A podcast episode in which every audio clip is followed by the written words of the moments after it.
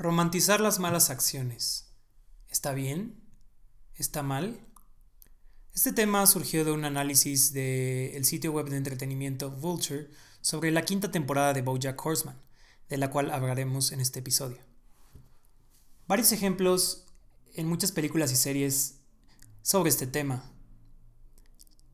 Por ejemplo, Narcos, Los Soprano, El Padrino y un sinfín de películas en donde el protagonista se redime a pesar de ser un mal sujeto. ¿Está bien que nosotros como audiencia redimamos a estas personas? ¿Es algo correcto? ¿Está bien ver el lado bueno de gente que podría ser considerada muy mala? ¿Está bien que perdonemos las malas acciones de las personas? Ese es el tema de esta semana en el Rincón Hip.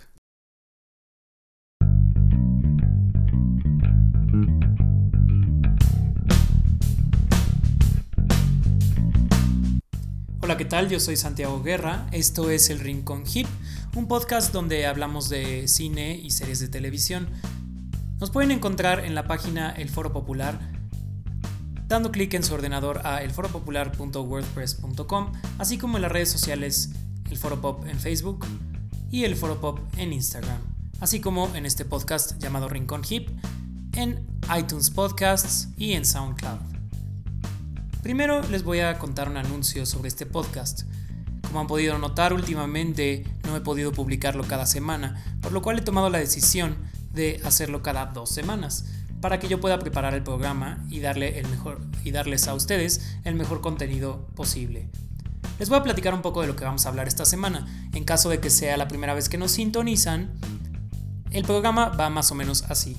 Primero les platico de la nota de la semana, después de la película de la semana y después de la serie de la semana. Estos tres segmentos están conectados con el tema de la semana que les platiqué al inicio del programa, que es romantizar las malas acciones, en este caso. Pero cada dos semanas será un tema diferente para la nota, la película y la serie. Primero les voy a contar de la nota de la semana, que es el estreno de la película Venom, y cómo le fue en taquilla, cómo le fue en crítica, todo eso. Después les voy a hablar de la película de la semana, que es un estreno de, hace varios años, pero que sigue manteniendo su relevancia como un clásico del cine de superhéroes, que es El Caballero de la Noche, y por supuesto el dilema que enfrenta esta película, sin spoilers, sobre el bien y el mal. Y por último hablaré de la serie de la semana, que en este caso sería Bojack Horseman la quinta temporada en específico, porque justo de esta serie salió el tema de la semana y de ese análisis. Acompáñame en este podcast lleno de análisis y libre de spoilers.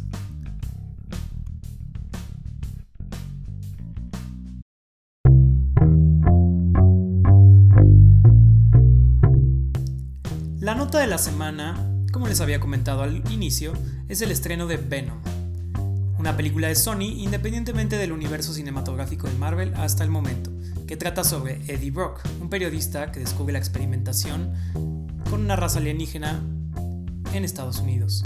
Tras su encuentro con uno de estos seres, él acaba siendo absorbido por uno de estos alienígenas y de ahí deriva el resto de la historia. Por supuesto, esta raza alienígena es un simbionte que sería la especie de Venom, y entonces la película trata sobre esta dualidad entre Eddie Brock, el ser humano, y Venom, el alienígena. Esta película está dentro del género de acción, ciencia ficción y drama. Y en específico me gustaría explorar que pese a las malas críticas de la cinta, esta recaudó más de 2.205 millones de dólares en su primer fin de semana, siendo así el estreno más exitoso de octubre de la historia, según un análisis de la revista Cine Premier, una revista de entretenimiento muy conocida en México.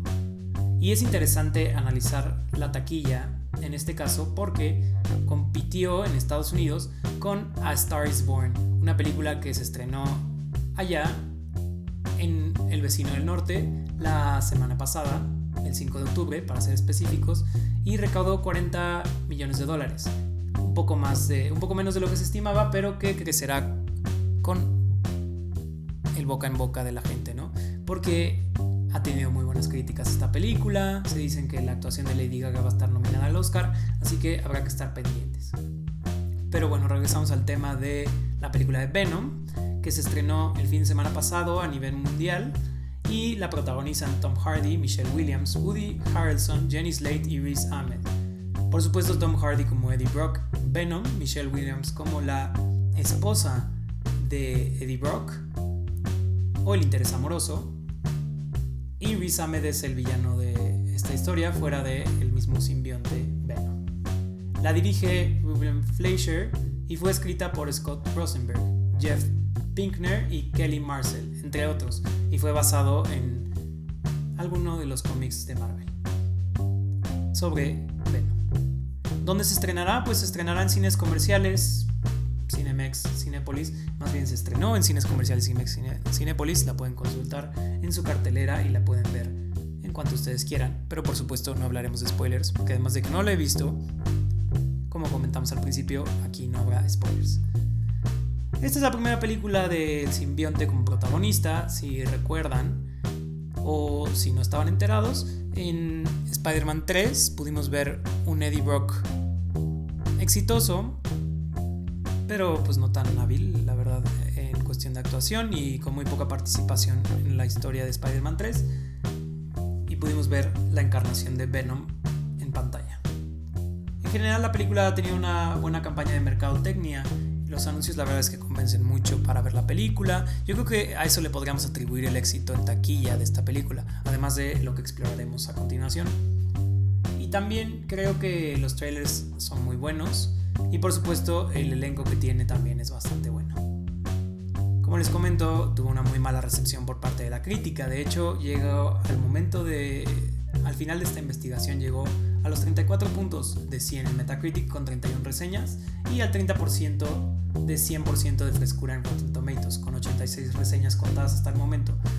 O sea, podemos decir que la película no fue bien aceptada por la crítica especializada y les voy a leer algunas citas de las reseñas de esta película. El New York Times la ejemplifica, pese a sus esfuerzos, como la usual orgía de sonido, furia y bromeo, y con esto se refiere a muchas películas de superhéroes y a muchas películas de Hollywood que acaban en un baño de sangre, ¿no? Que siempre el tercer acto es el clímax y suceden muchos balazos y explosiones, pero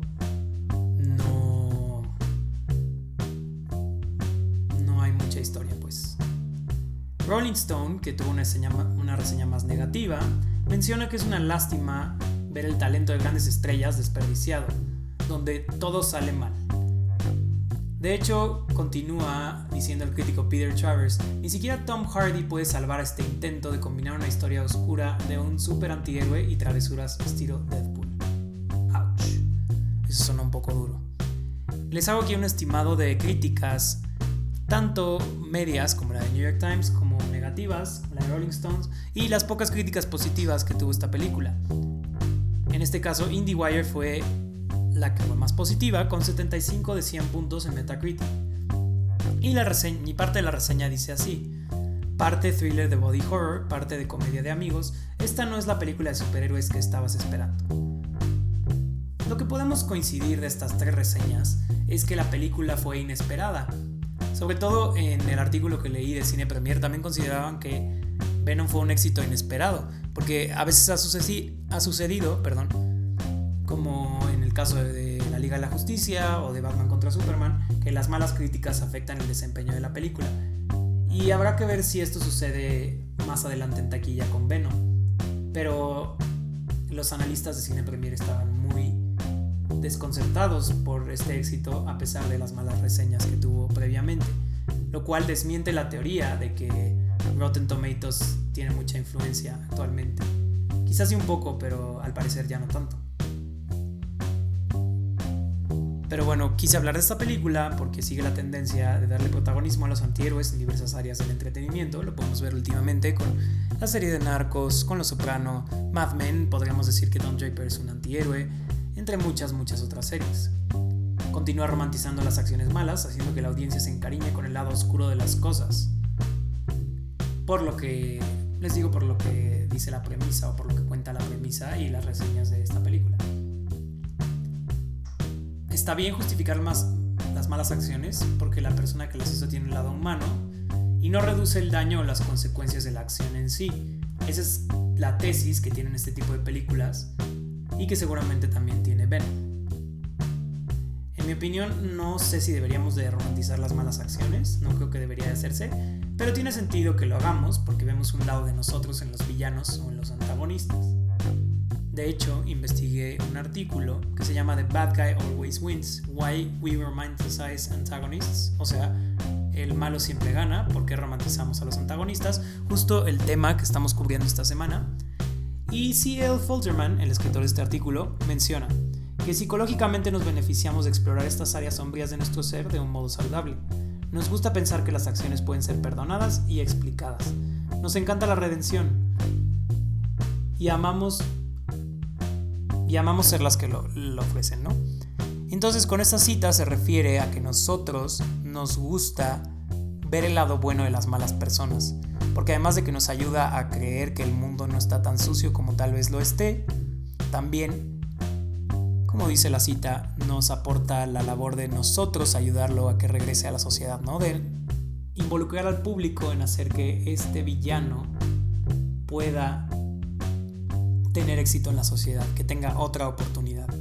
Entonces, habría que analizar si nuestro comportamiento como humanos está bien o si deberíamos de cambiarlo o si está bien que perdonemos a gente muy vil. Porque, por ejemplo, Pablo Escobar, un personaje clásico en la historia del narcotráfico en Latinoamérica, tuvo su serie Narcos. Y estoy seguro que muchas personas, como yo, tuvieron una opinión diferente de este personaje después de haber visto la serie. Es decir, empatizamos un poco con, Pablo Escobar. Pensamos que su muerte al final de la primera temporada, de la segunda temporada. Y no es spoiler porque históricamente es un hecho histórico, lo cual quiere decir que la vida es el spoiler, no este podcast. Al final lo sentimos mal por él. Entonces, habría que preguntarnos si estuvo bien que nosotros nos sintiéramos mal por la muerte de este personaje o si habla muy mal de nuestro comportamiento. Porque la serie se encarga de darle facetas múltiples a su personaje, lo hace más complejo. Pero el hecho de que romanticemos las malas acciones, de que a los personajes complejos les demos, digamos, más bondad de la que tal vez tenían, ¿está bien? Por favor, si les interesa este tema, podemos platicarlo más adelante en cualquiera de nuestras redes sociales.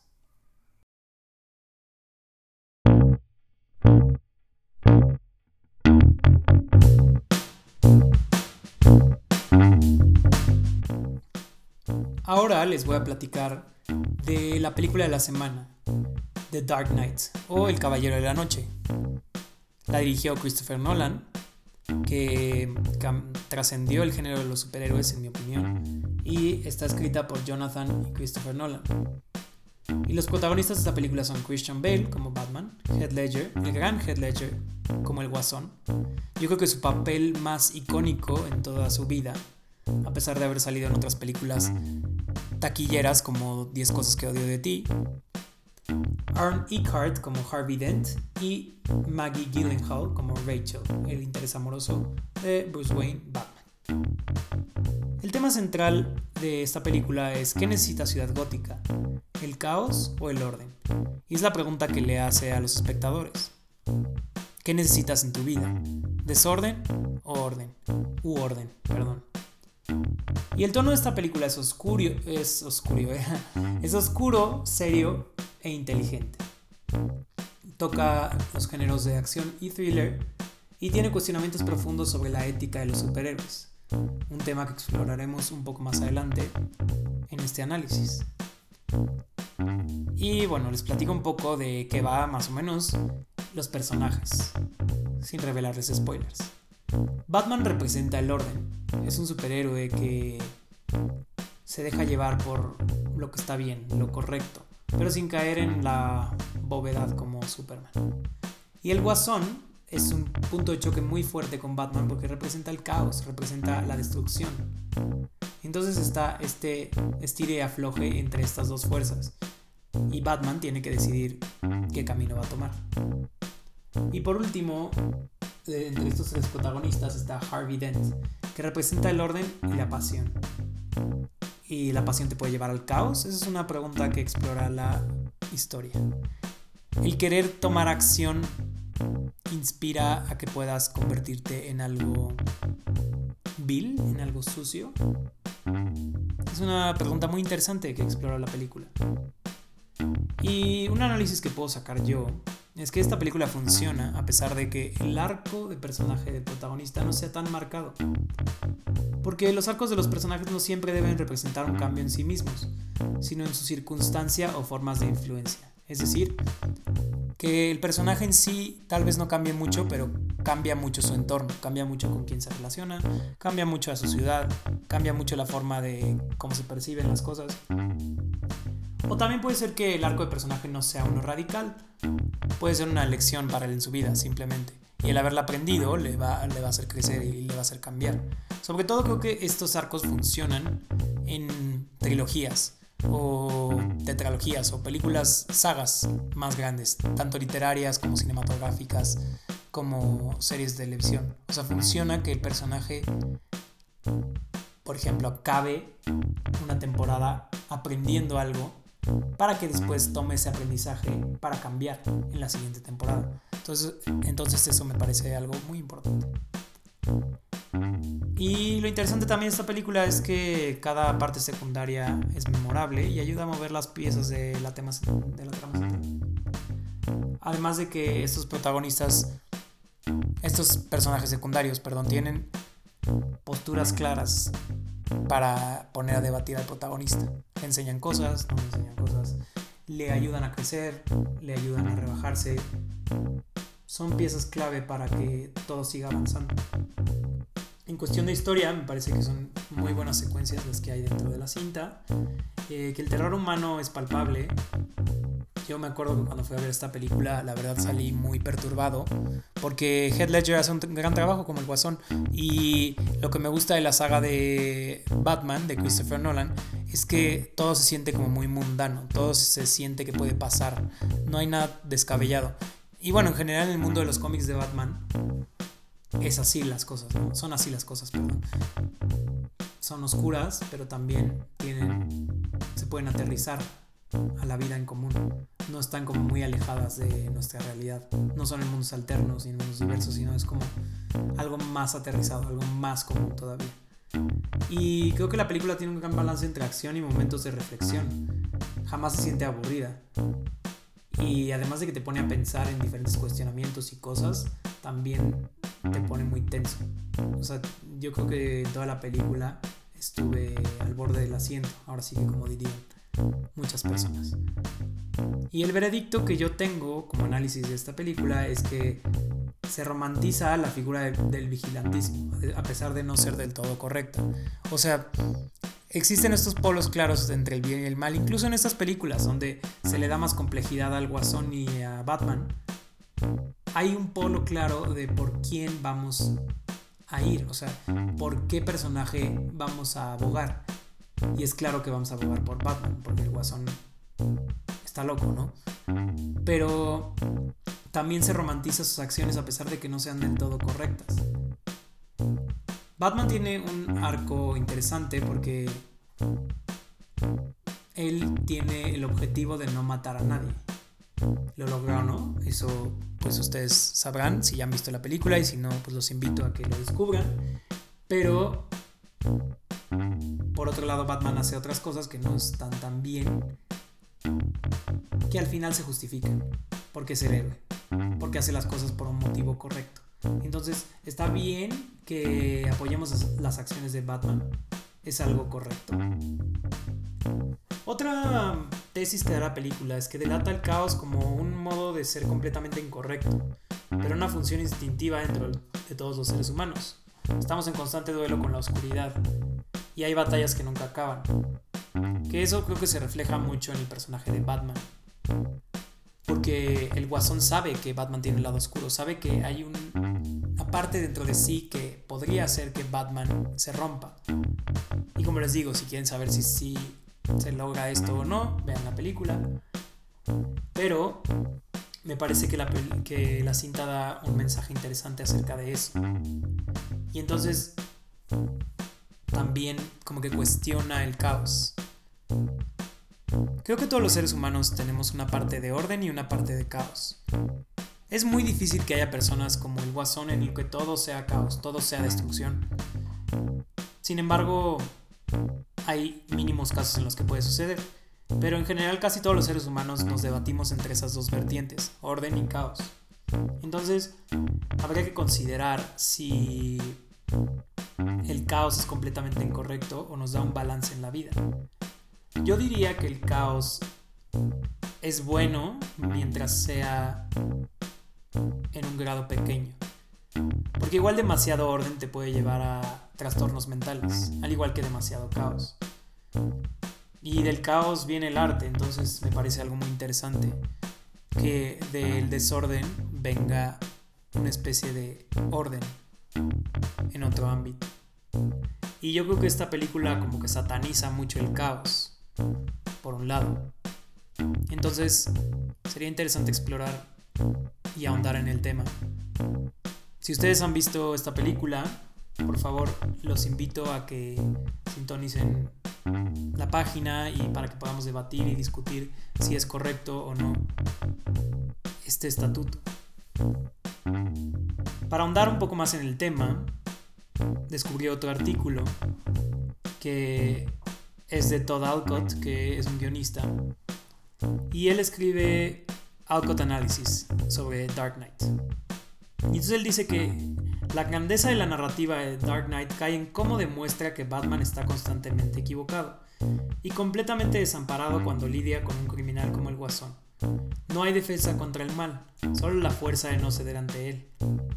Batman es todo límites y la narrativa de Dark Knight es, a grandes rasgos, un examen y definición de esos límites. Entonces, como les comento, el orden representa esos límites y el caos es algo sin límites. Pero a la conclusión a la que yo llego es que está bien a veces tener límites y, y también está a veces romperlos.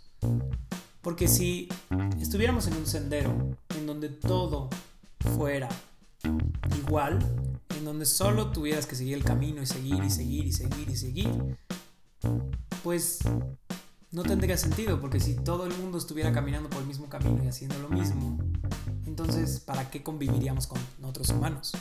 ¿Para qué tendríamos la experiencia de estar con otras personas? A lo que me refiero con esta metáfora es, si todos fuéramos iguales, ¿qué sentido tendría comunicarse con otro? Lo que nosotros buscamos son personas también que sean capaces de salirse del camino y pisar el pasto, aunque esté mojado, y usar una bici, aunque te digan que no se puede usar una bici, que solo se pueda caminar o usar un coche. O sea, en romper las reglas también está la creación. Y la creación siento que es una de las cosas más importantes dentro del ser humano. Aunque claro, por algo hay límites. O sea, los límites nos, nos protegen de varias cosas. Entonces es interesante que Batman sea todo límites porque representa justamente pues las reglas. Y a pesar de que se demuestra a Batman como la figura que hay que apoyar y al orden como lo que hay que apoyar, por un lado la, la, película te deja como ese gusanito de que a veces nos gustaría ser el guasón.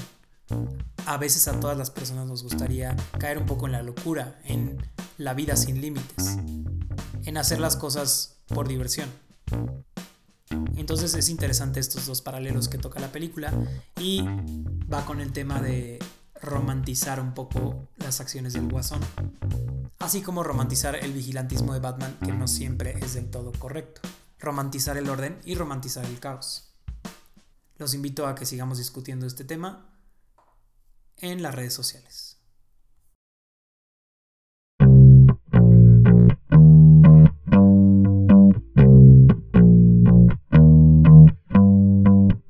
Ahora les voy a hablar de la serie de la semana que es Bojack Horseman, la serie que inspiró el tema de esta semana. Esta fue creada por Rafael Bob Waxberg y sus protagonistas son Will Arnett, de, que ha salido en Arrested Development y luego la película, Alison Bry, que ha salido en Glow y Mad Men, Amy Sedaris, que ha salido en Unbreakable Kimmy Schmidt y The Good Wife, y Aaron Paul, conocido por su personaje de Jesse Pinkman en la serie Breaking Bad. El tema central de esta temporada es hacerse responsable de las propias acciones que uno comete. El tono de la serie es comedia-drama y hay risas y momentos de catarsis personal. Por si la serie no ha estado en su radar, les recomiendo que la pongan de inmediato porque es una muy buena opción para comedia y también para drama. En esta temporada me pareció que los personajes tuvieron un arco bastante diverso a otras temporadas, pero muy bueno como siempre. Creo que es uno de los fuertes más importantes de la serie, los personajes. Están muy bien trazados y delimitados. Creo que, por supuesto, hay protagonismo en Bojack, pero los demás personajes también tienen cabida importante, digamos, ¿no? Las historias femeninas creo que tuvieron una presencia mayor en esta temporada, o más importante. Los que ya la han visto sabrán por qué, y los que no, los invito a que la vean. Y por supuesto a que vean toda la serie. Diane y la princesa Caroline, que Diane es interpretada por Alison Bry y la princesa Caroline por Emmy Sedaris, siguen siendo los pilares de empatía dentro de esta serie, en mi humilde opinión. Creo que son los personajes que como que más encajan con la audiencia y con la historia que se cuenta en la serie. El enfoque de esta temporada no solo se prestó para el análisis del mundo de Hollywood, o sea, el mundo dentro de la serie, sino de cómo tratan a las personas en la serie también, o sea, cómo los personajes interactúan entre sí. Pero también se prestó al análisis de la misma estructura de la serie, que se encarga de redimir al personaje de BoJack Horseman a pesar de sus malas acciones. Entonces, por eso me parece un análisis muy interesante de hacer en esta ocasión con esta serie, que justo me he puesto el tema de romantizar las malas acciones, que no había tenido en cuenta antes en una serie, y pienso que es importante. La historia, aunque haya sido menos dramática en esta ocasión, en mi opinión, no por eso dejó de ser menos efectiva. Con menos dramática me refiero a que no tuvo algo como tan tan fuerte, o sea, sí toca temas fuertes, porque así es BoJack Horseman, pero a diferencia de otras temporadas creo que se fue un poco más leve y también creo que lo sentí así por cómo están estructurados los episodios. En BoJack Horseman muchas veces hay episodios que son puramente comedia y episodios que son puramente drama. Y en esta ocasión creo que hicieron un balance dentro de los capítulos entre comedia y drama. Tal vez por eso se sintió menos pesada a pesar de contener temas también fuertes. Y parece que los realizadores se siguen divirtiendo con distintas técnicas de animación y formas narrativas. No solo los animadores o el departamento de arte, sino también los mismos escritores. Porque seguramente dentro del guion se generaron diferentes ideas para cómo contar los diferentes aspectos de, esta historia. Y como les comento, el balance entre comedia y drama no fue tanto dentro de la temporada, pero sí dentro de los mismos capítulos donde se presentó. Otro de los temas dentro de la trama fue la madurez o inmadurez de los protagonistas. Se puede ver en, pues en todos los protagonistas. Hubo algunos que sí lograron la madurez que conseguían o por lo menos dieron un paso adelante. Otros que fueron un ejemplo de madurez para los demás y otros que fueron un ejemplo de inmadurez para los demás. Por supuesto cómo esto va a afectar sus vidas lo sabremos en la próxima temporada si es que Netflix decide renovar BoJack nuevamente, que esperemos que así sea. Como veredicto de lo que opino de esta serie es que debería de haber más BoJack. Sí, pienso que puede haber todavía más historia. El creador ha demostrado en múltiples veces que puede ser capaz de contar una historia concisa, temporada tras temporada y tal parece ser que todavía hay historia que contar sobre estos personajes que son muy interesantes y que pues uno no esperaría de ver de una serie de animación para adultos. Creo que últimamente las series de animación para adultos han roto paradigmas de lo que eran antes, ¿no? Porque creo que antes tenían la fama, por lo menos, de que estas series eran simplemente muy absurdas o que podían tocar temas de sexo más fuertes o que podían tocar violencia y estar la imaginación de los realizadores. Y con respecto a la imaginación creo que eso sigue pasando, pero creo que también gracias a series como BoJack o Ricky Morty o cosas de ese estilo, creo que también se ha aportado a otro tipo de historias dentro de la animación y creo que la gente poco a poco ha ido rompiendo esos tabús de que las series de animación para adultos solo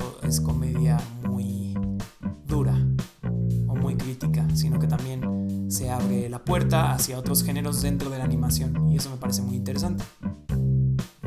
Y creo que BoJack sigue siendo una de las series más fuertes dentro de la época dorada de la televisión.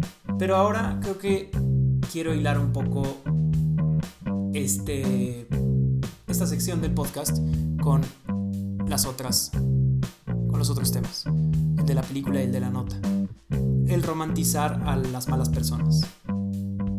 Creo que Bojack también lo hace, porque por supuesto, sin contarles spoilers, las otras cuatro temporadas se han encargado de justificar el comportamiento de Bojack, como tratando de decir, no, pues es que por su pasado o por su vida o por su actitud es como así es, un poco romantizando las enfermedades mentales y también su comportamiento. Y creo que me pareció muy inteligente la serie que en esta temporada se hayan dedicado a inspeccionar su comportamiento para ver si realmente lo podemos justificar o no. Y creo que al final se queda la duda en el espectador, no solo para el personaje de Bojack, sino para cada uno que está viendo, si de verdad podemos justificar nuestras malas acciones por nuestro contexto o por cómo somos, por cómo nacimos, sino más bien es como una cuestión de decisiones. Requiere de una madurez.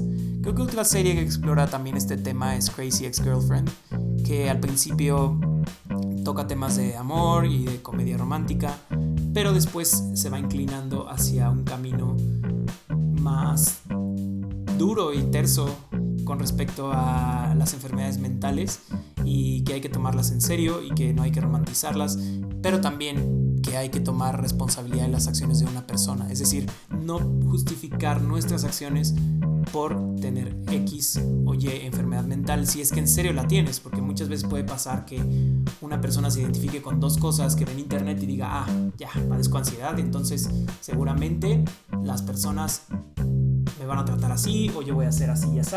Y no muchas veces es el caso, muchas veces uno se crea una personalidad con respecto a lo que lee o le dicen otras personas y en realidad tal vez no sea así o sí sea así. Eso es cuestión de debate. Diane, una de las protagonistas de la serie, define muy bien lo que es romantizar las malas acciones de las personas en el décimo capítulo, en una conversación que tiene con el otro protagonista, Bojack, y una de las citas que me parece muy importante dentro del capítulo es esta. Esto se lo dice Diana Bojack. No quiero que tú ni alguna persona justifique su comportamiento imbécil por el programa.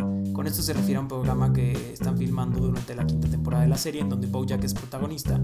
Y por supuesto dentro de este programa, sin revelarles muchos detalles por supuesto, es sobre un detective como este clásico arquetipo de antihéroe que comete malas acciones, pero al final es como medio redimido por el público, ¿no? Porque tiene un lado más humano.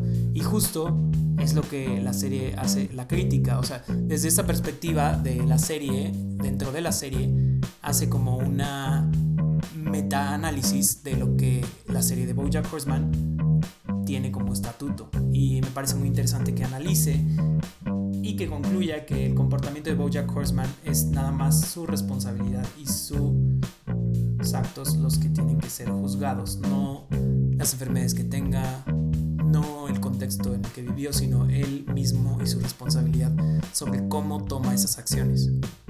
Entonces creo que Diane lo abarca muy bien en, esta, en este diálogo, en esta cita, que por supuesto es interesante para la trama, pero no les revelaré ni qué pasa, ni cómo pasa, ni nada. Pero créanme que la escena que surge en ese episodio es bastante buena. De hecho, aquí tengo otra cita de lo que dijo Diane en la serie de Bojack Horseman. Es la misma conversación, además un poco más adelante, que tampoco revela ninguna, ningún tipo de spoilers. Pero por supuesto, si vieron el capítulo sabrán de qué se habla, ¿no? Si todo lo que has obtenido de esta amistad es que debes estar bien contigo mismo, así como eres, entonces no creo que esta sea una buena relación para ninguno de los dos. Y es ahí otro problema que existe. Bueno, ahí se cierra la cita. Es ahí otro problema que existe con romantizar las malas acciones. Puedes echar la culpa a alguien más por cómo eres, tú puedes tratar de ameritar que estás bien con respecto a lo que piensa otra persona o lo que hace otra persona, pero la responsabilidad es tuya y las malas acciones que haces sí afectan a otras personas. O sea, no solo te afectan a ti como persona de que te sientas mal y de que tú romantices esta cuestión de, ay, mi acción estuvo mejor porque yo me siento mal por ella. No, o sea, la acción en sí es mala por cómo afectó a las personas a las que afectó. Responsabilidad de que no solo te afecta a ti, porque sí puede ser que te afecte a ti, pero también puede afectar a las otras personas a las que dañaste. Entonces es una posición egoísta decir, ah, no, yo soy el que peor la paso porque yo vivo con toda esta carga, sino también tienes que tomar en cuenta cómo las otras acciones afectan a otras personas. Y claro, una persona es simplemente una persona, no una buena persona o una mala persona, como dice Diane en otro capítulo, pero también que tomar en cuenta que podemos a veces ser malas personas por acciones que hacemos y a veces buenas personas por acciones que hacemos. Al final muchas veces nuestro comportamiento en este mundo se resume en las acciones. Pero bueno, he acabado de hablar de Bojack Horseman, la quinta temporada, la pueden consultar en Netflix así como toda la serie. Por si no lo sabían, Bojack Horseman es una serie de Netflix y esperemos que se renueve a una sexta temporada y que siga explorando temas tan interesantes como este. Yo me despido, espero que les haya gustado el programa. Por favor, si tienen cualquier comentario acerca de Venom, de The Dark Knight o de Bojack Horseman, por favor, los invito a que lo comenten en nuestras redes sociales o dentro del podcast. El podcast lo pueden encontrar en SoundCloud como Rincon Hip, así como en iTunes Podcast con el mismo nombre. Nos pueden seguir a través del Foro Pop en las redes sociales, de Instagram y de Facebook así como pueden consultar nuestra página del foropopular.wordpress.com en donde podrán encontrar análisis, reseñas, críticas y recapitulaciones de las mejores series y películas. Muchas gracias por sintonizarnos, yo soy Santiago Guerra, que tengan una excelente tarde.